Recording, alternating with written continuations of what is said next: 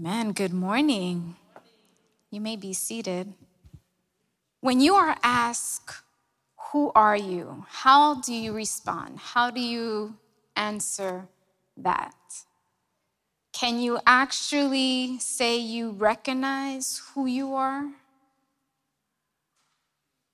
When saying recognize, I mean, can you distinguish or perceive or kind of like pinpoint or determine who you are? All of us, we walk the path of discovering our identity. In today's culture, this can be interesting at times or it can be alarming. And many have seen those pop ups when we go online or those emails or those website banners that say personality test, take now, or let's interpret your dream. We've seen those. And it seems like everyone is actually looking, searching for something or someone to tell them who they are. Where do they belong? How can they relate to this world that they live in? And the scripture tells us that all men and women are created in the image of God. And so, us as humans have been created to reflect some of the attributes of God. So, where have you looked to find your identity? Where have you searched? While our world or the current culture kind of encourages you to look within yourself for your identity, your natural tendency is to search for your identity in external things and stuff on the outside. One of the first places that you can be tempted to look is your career, your job. Spending your time and energy pursuing a career can actually cause you to feel like it's a crucial and significant characteristic of who you are. I mean, have you seen a doctor? When you go up to them, it's like, no, I'm a doctor, so and so, and I am the best. I mean, a job that you are dedicated to most likely can take up of your time and your attention.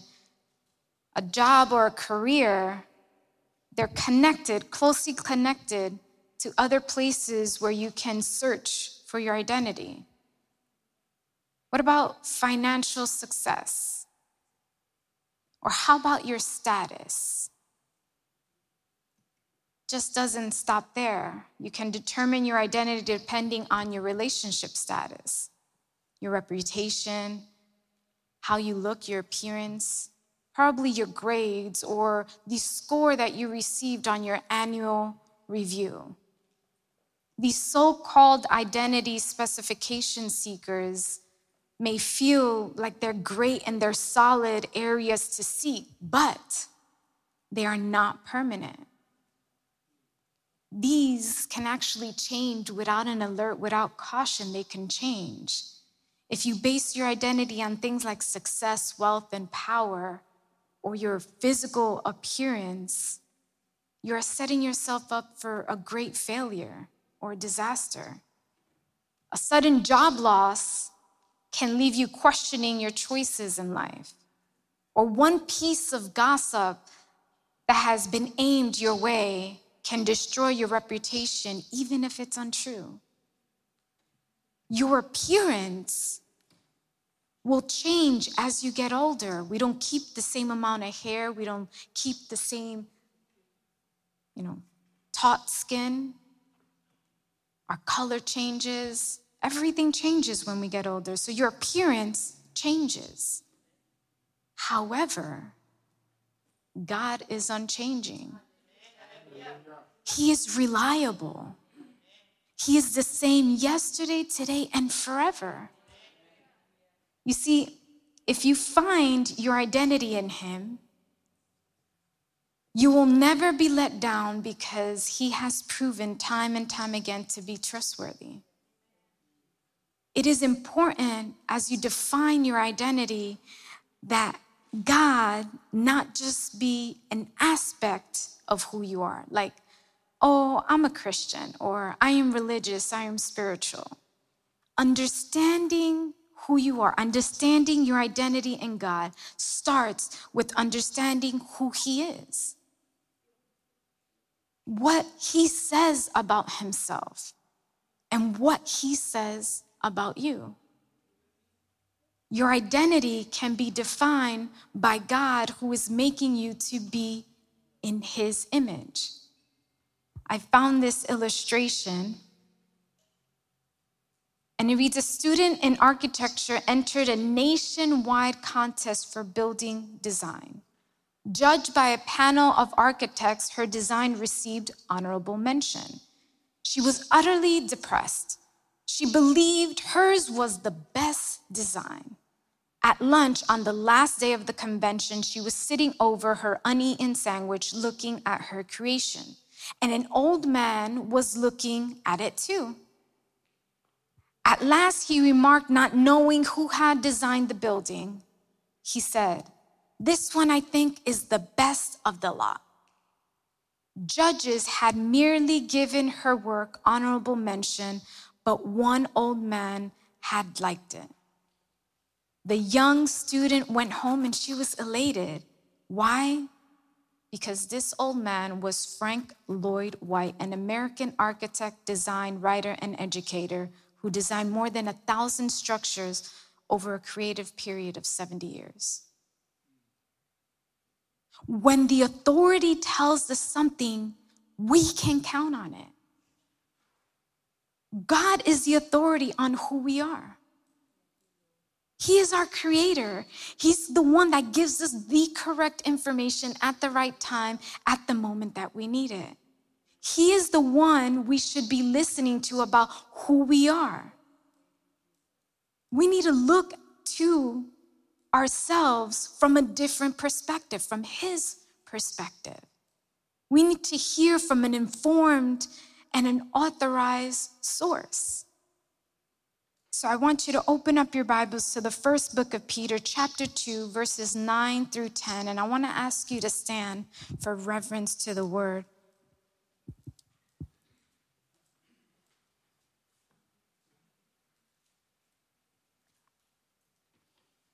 First Peter chapter 2 verse 9 through 10. When you have it if you can say amen.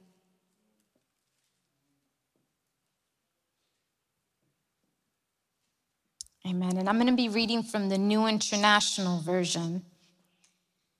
And it reads, But you are a chosen people, a royal priesthood, a holy nation, God's special possession that you may declare the praises of him who called you out of darkness into this wonderful light. Once you were not a people, but now you are the people of God. Once you had not received mercy, but now you have received mercy. Let's pray. Father, we come before you on this beautiful Sunday morning, Father, that we have set aside to come to your house, that we are here, Lord. We've had some time of worship, Father. Now we are here, Lord, wanting to open up our hearts and our minds so we can absorb and obtain what you want us to hear this morning, Father. I set myself aside, Lord, and just use me as a vessel to minister to your people in this morning. In the name of Jesus, we pray. Amen and amen. Amen may be seated. So, the title that I have placed on this message this morning is Worship God Through Sharing About Him. And you're like, well, worship God through sharing. It's like, well, we just read a verse that talks about who I am. Well, in order for us to share about Him, we need to understand our identity in Him first. Peter, in the first chapter, says what God has done for us. And then in chapter two, he talks about what God says about us. And as believers in Jesus Christ, he informs us of who we are. So the scripture tells us what God says about us. And in the first verse, the first part of it, it gives us our first point. It's, we have four this morning. You are acceptable because verse 9 says, a chosen people. If we read this verse in the message translation, it says, But you are the ones chosen by God.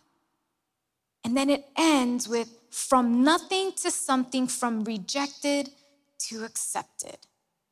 You are accepted. Most of us spend our entire lives trying to earn our acceptance. We seek it from parents, from our classmates, from our coworkers, from our partners, from the people that surround us. We seek to be accepted. We seek acceptance, acceptance from people we respect and even from the people that we envy. Our desire is to be accepted influences the kind of clothes that we wear. It's like, is, is this gonna look good enough because I'm gonna be singing or I'm gonna be ministering? Do I look okay? Or what about the kind of car that we drive?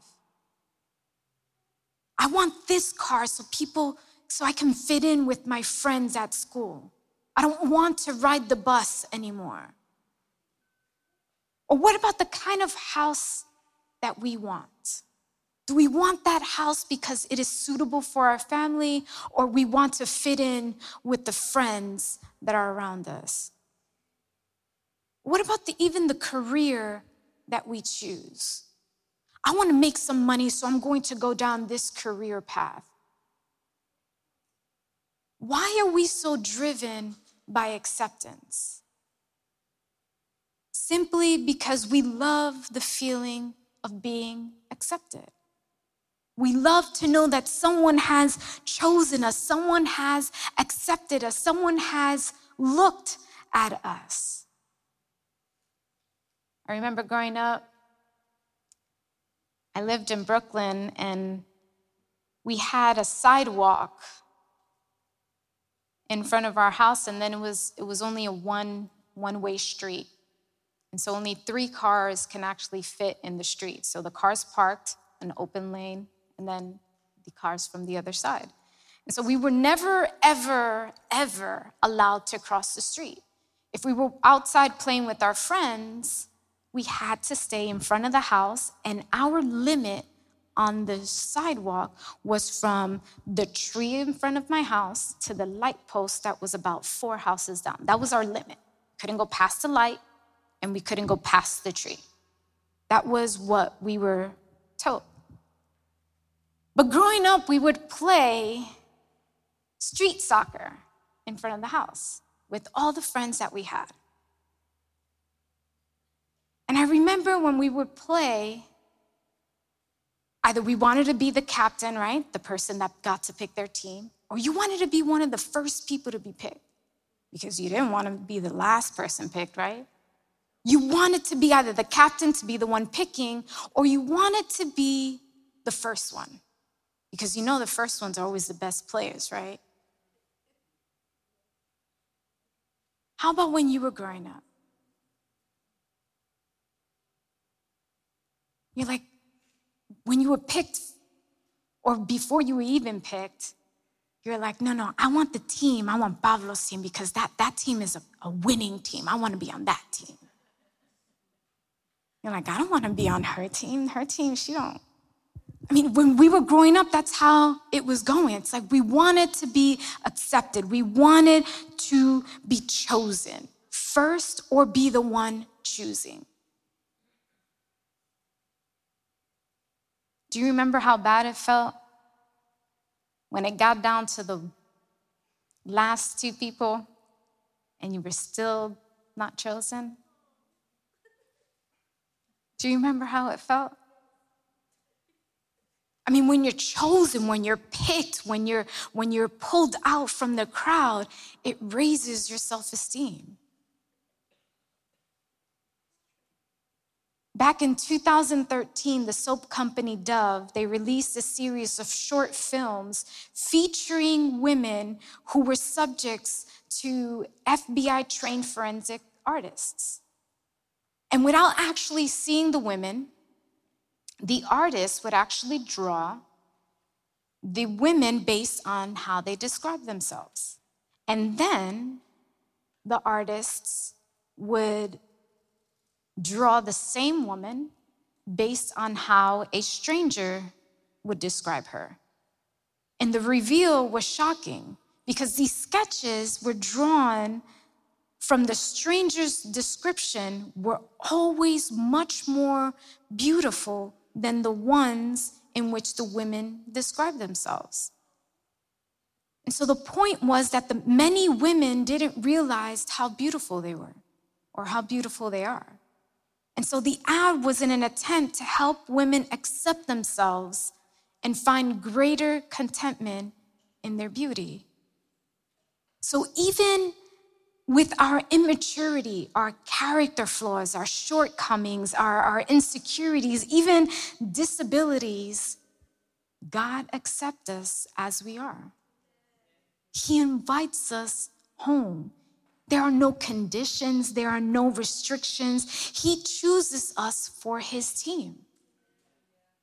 We don't have to get cleaned up or stitched up or, or, or made up just for the acceptance of God. He accepts us just as we are. We can have one eye, one arm, one leg, and we can feel like a piece of junk. But this scripture tells us that we are chosen, so that means we are accepted. Secondly, the scripture says a royal priesthood. And you're like, wait, wait, wait, wait, wait, wait a priest. My second point is you are capable.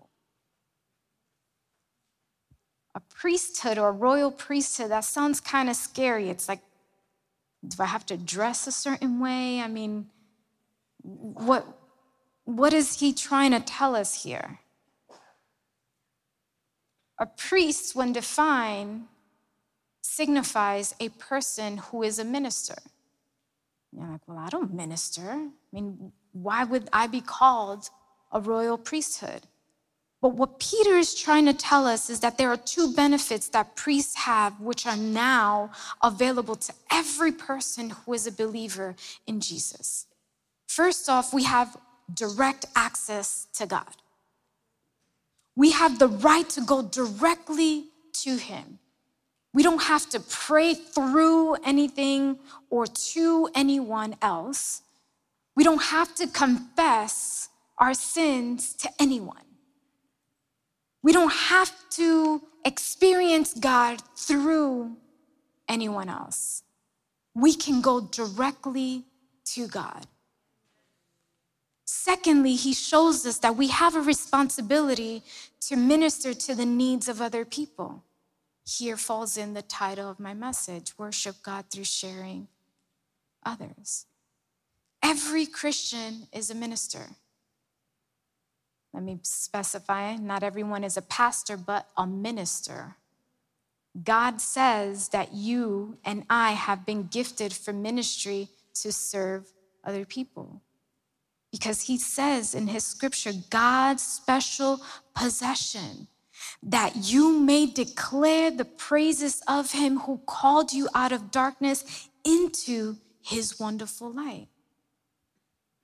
The message says God's instruments to do his work and speak out for him to tell others of the night and day difference he made for you. The word priest this English term comes from Old French pontiff and Latin pontifex, a word commonly held to come from the Latin root words pons or pont, meaning bridge, or facere, to do or to make. So, the literal meaning of a priest is a bridge builder. The priest is a bridge builder between God and man. A great preacher once said, Si y si no no sirves. Hmm.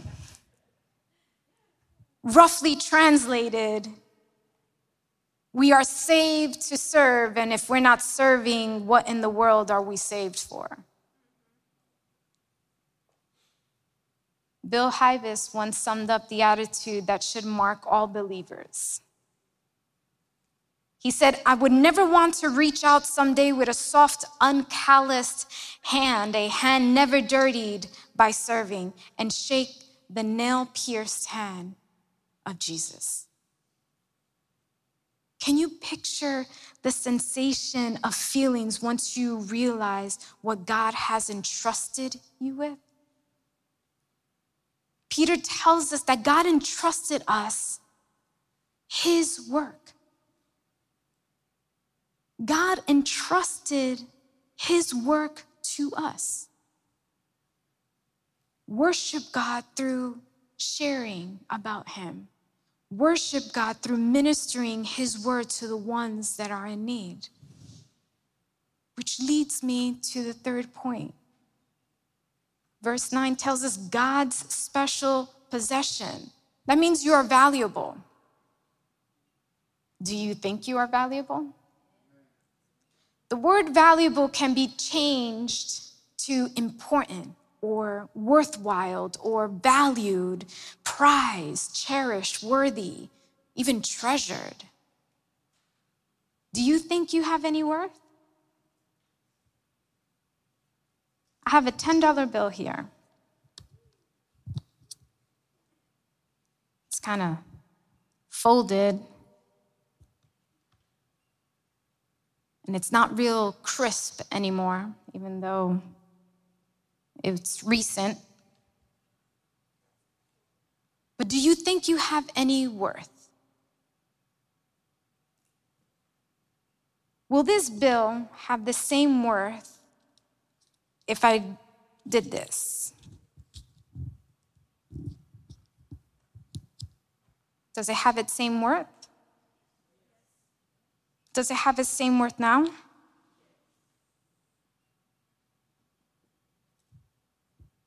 A $10 bill keeps the same worth, whether it can be destroyed, stepped on, crumbled, written on, it will have the same worth. Do you have that same worth? You see, even though we might feel like this, crumpled, broken, dirty, stepped on, this crumbled $10 bill, Jesus says, You're this a crisp $50 bill. You are important and valuable to Him. You are even, even though you are a $10 bill, to Him you're worth much more. You are worth much, much, much more to Him than what you even think of. And when I ask the question, do you think you have any worth? I'm not talking about net worth. It's self worth. Can't confuse the value, how valuable is a person to the value of a person. It's different, valuable and value. But what can determine value? The value is determined depending on or what someone is willing to pay for something. So the value can depend on a house on how much someone is willing to pay, or a car, or a piece of art, or a baseball card that has been signed by that baseball player. It's worth only what someone is willing to pay for them. The value also depends on who has owned an item in the past. For example, The, there's been past auctions of Jacqueline Kennedy and Princess Diana Personal's possessions, and it reveals the value because it is enhanced by who owned that object. So, based on these two criterias, what is your value? How much are you worth? We go to the scripture in 1 Corinthians chapter 7 verse 23. It tells us you were bought at a price. Do not become slaves of human beings. Who owns you? What was paid for you? See, Christ owns you and paid for you with his life. God exchanged his only son for you. The cross proves the value, your value. God says, I love you this much that I sent my son to die on the cross because of the value you have. Jesus gave his life willingly because of the value that you have. He didn't die for trash. You are valuable. When the California gold fever broke out, a man went there and he left his wife and newborn son in England, New England. And as soon as he got on and was successful, he was to send for his wife and child. And it was a long time before he actually succeeded, but at last he got enough money to send for them. And his wife's heart, it leaped for joy. She was finally going to be able to see her husband that she hadn't seen in so much time. And she took her boy to New York and got on the Pacific steamer and sailed away to San Francisco. They had not been in the ship at sea. Before long, she heard, Fire, fire and it rang throughout the ship. And the fire was rapidly gaining on them. There was a powder magazine on board, and the captain knew that the moment the fire reached that area, every man and woman and child would perish. And so they got out the lifeboats, but they were too small, and in a minute, they were overcrowded. The last one was just pushing away when the mother pleaded to please Take her boy. No, they said. We got as many as we can hold. And so she she told them she was she reached out to them and said, "Please, please take my son. Please." So they allowed it. And do you think that she leaped into that boat once they took her child? No. Once they said it was okay, she gave up her boy after she had given him one last hug, kissed him, and put him on that boat. And she said, My boy, if you live to see your father, tell him that I died in your place. This picture is a faint picture of what Christ has done for us. He laid down his life for us. He died that we may live. As believers in Jesus, we have been rescued into his lifeboat of salvation.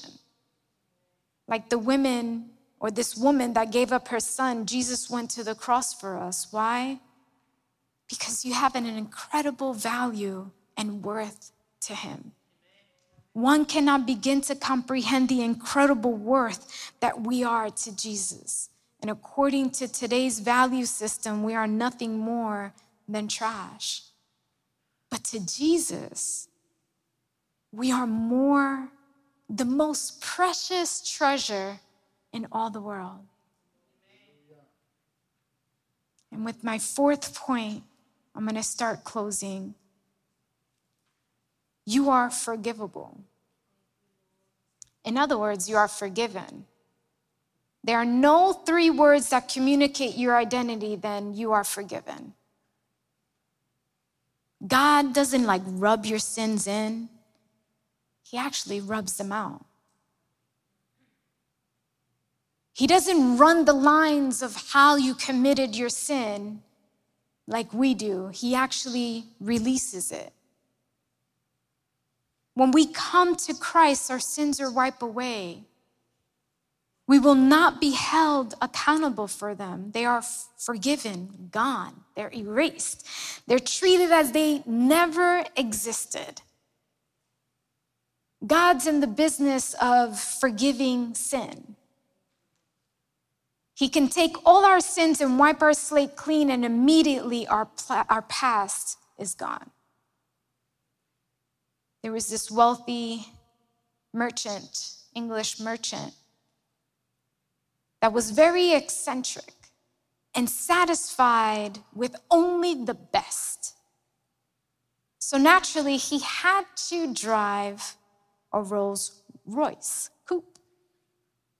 It was his pride and joy, and, and that's what he loved. But one day, after years of perfect service, he hit a deep pothole and his rear axle broke. So this Englishman shipped the car back to Rolls Royce, the plant, and he was surprised when the car was repaired overnight and returned to him without a bill. And this was even after his warranty had run out. There was no charge. The car was fixed perfectly and all for free. Now, this guy called the company and he inquired about his repair. And they told him, We have absolutely no record of your Rolls Royce axle ever breaking. There, there isn't a charge. There can't be a charge. We don't have any record of it in our files. The company's commitment to excellence would not permit a flaw to be made known. Therefore, they repaired this injury immediately and without charge, as if nothing had ever gone wrong. This is what God's mercy does. When we confess our sins, Christ forgives us immediately and without charge. Can you imagine if God came to us and say, "Hey, look, this is your ongoing bill."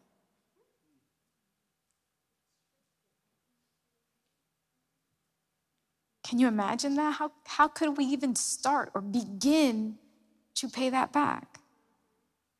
But it's God's mercy. When we confess our sins, He forgives us immediately and without charge as if nothing had ever gone wrong. So, you want to know who you are? You are accepted.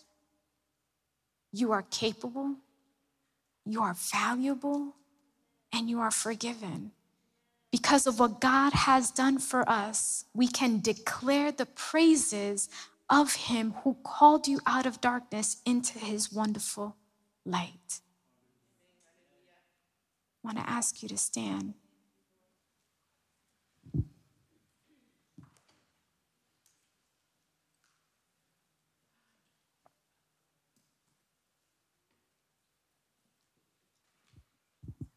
You are God's handiwork, His masterpiece, His creation.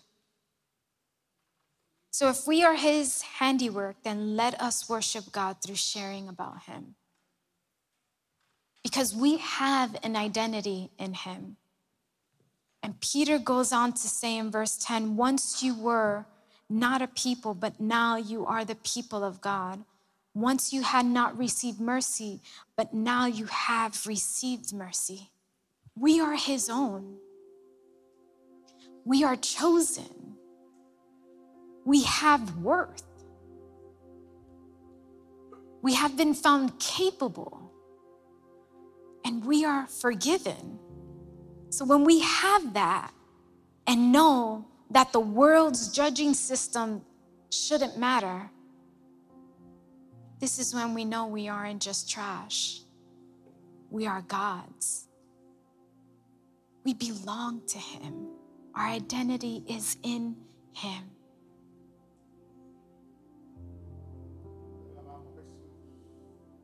God has told us we are His children if we trust and believe in Him.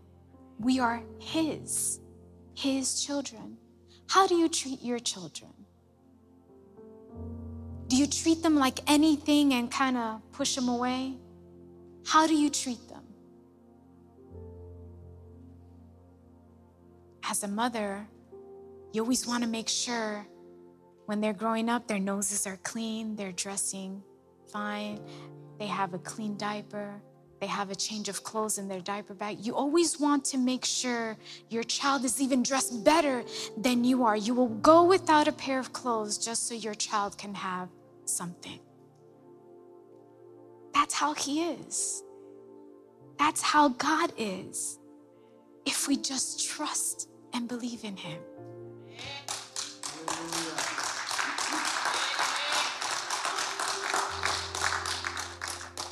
We may rebel and abuse our rights and privileges, but God still tells us that we are His. Church, can you look for your identity? Or you can look for your identity anywhere else. The disciples of Christ are the ones that find their identity in Him. The ones that follow Him look for their identity in Him. Do you know who you are? If you don't, if you ask Jesus, He'll tell you. He'll tell you you are accepted, you are valued, you are capable, and you are forgiven. You are mine. What more could we want? So let us worship God knowing our identity and sharing about Him.